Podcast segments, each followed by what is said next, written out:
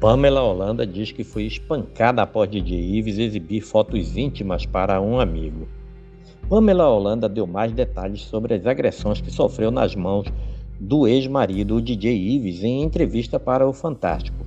A estudante revelou que Ives mostrou para um amigo uma foto íntima sua sem consentimento e começou a espancar Pamela após ela reclamar da quebra de privacidade.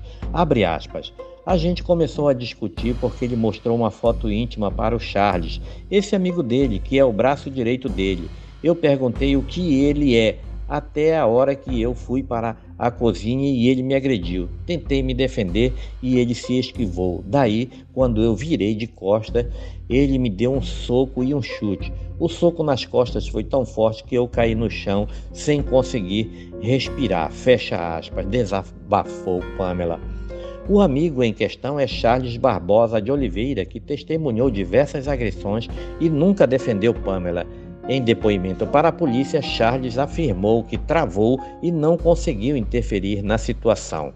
Pamela Holanda divulgou no dia 11 de julho imagens registradas pela Câmara de Segurança de sua casa no mês de março.